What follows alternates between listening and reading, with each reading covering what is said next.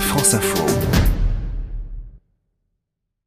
Bonjour à vous, Émilie Gautreau. Bonjour Céline, bonjour On va poursuivre un petit peu hein, sur euh, cette affaire parce que ces risques d'intoxication à l'arsenic, ça demande euh, quelques explications. Justement, précisez-nous comment euh, comment ça marche et quels sont les risques hein, de l'arsenic. L'arsenic, c'est un élément chimique d'origine naturelle qui existe dans l'environnement, dans la croûte terrestre, sous forme minérale, dans les roches, le sol, les sédiments, l'eau et l'air. Il existe aussi une autre forme d'arsenic dite organique qu'on peut trouver dans certains aliments comme les fruits de mer. Contrairement à la plupart des dérivés organiques de l'arsenic, chimiquement liés au carbone ou à l'hydrogène, considérés comme peu toxiques, voire nécessaires à l'organisme à faible dose.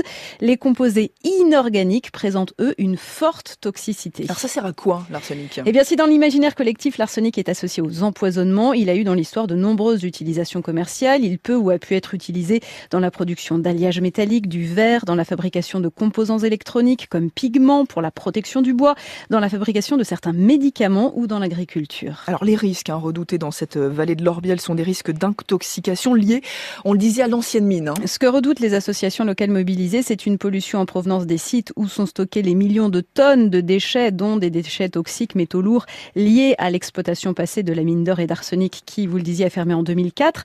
Inquiétude ravivée par les inondations. Ce qui est redouté, c'est notamment la pollution des sols, le risque qu'il peut y avoir, par exemple, à manger des légumes produits dans un sol pollué, risque pour les enfants à mettre la main à la bouche, euh, des, des mains ayant touché la terre. D'autres formes d'exposition à l'arsenic inorganique peuvent passer euh, potentiellement par l'eau ou par l'air. Alors quels sont les symptômes? Comment ça se traduit une intoxication à l'arsenic? Une intoxication aiguë peut se manifester par des vomissements, des douleurs abdominales, des diarrhées, peut aussi avoir des effets sur la peau. Le Centre international de recherche sur le cancer considère l'arsenic et ses composés comme cancérigènes pour l'homme.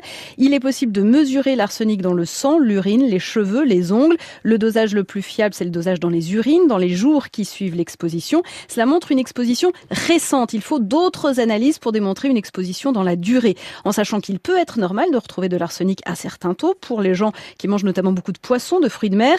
C'est évidemment la nature des taux par rapport aux valeurs des références qui va ou non alerter. Et on précise hein, que dans l'eau d'un dispositif de surveillance clinique et biologique a été annoncé. Hein. Annoncé par l'Agence régionale de santé avec des analyses qu'elle va financer. Des prélèvements ont aussi été menés dans les sols d'écoles, notamment ou d'aires de jeu.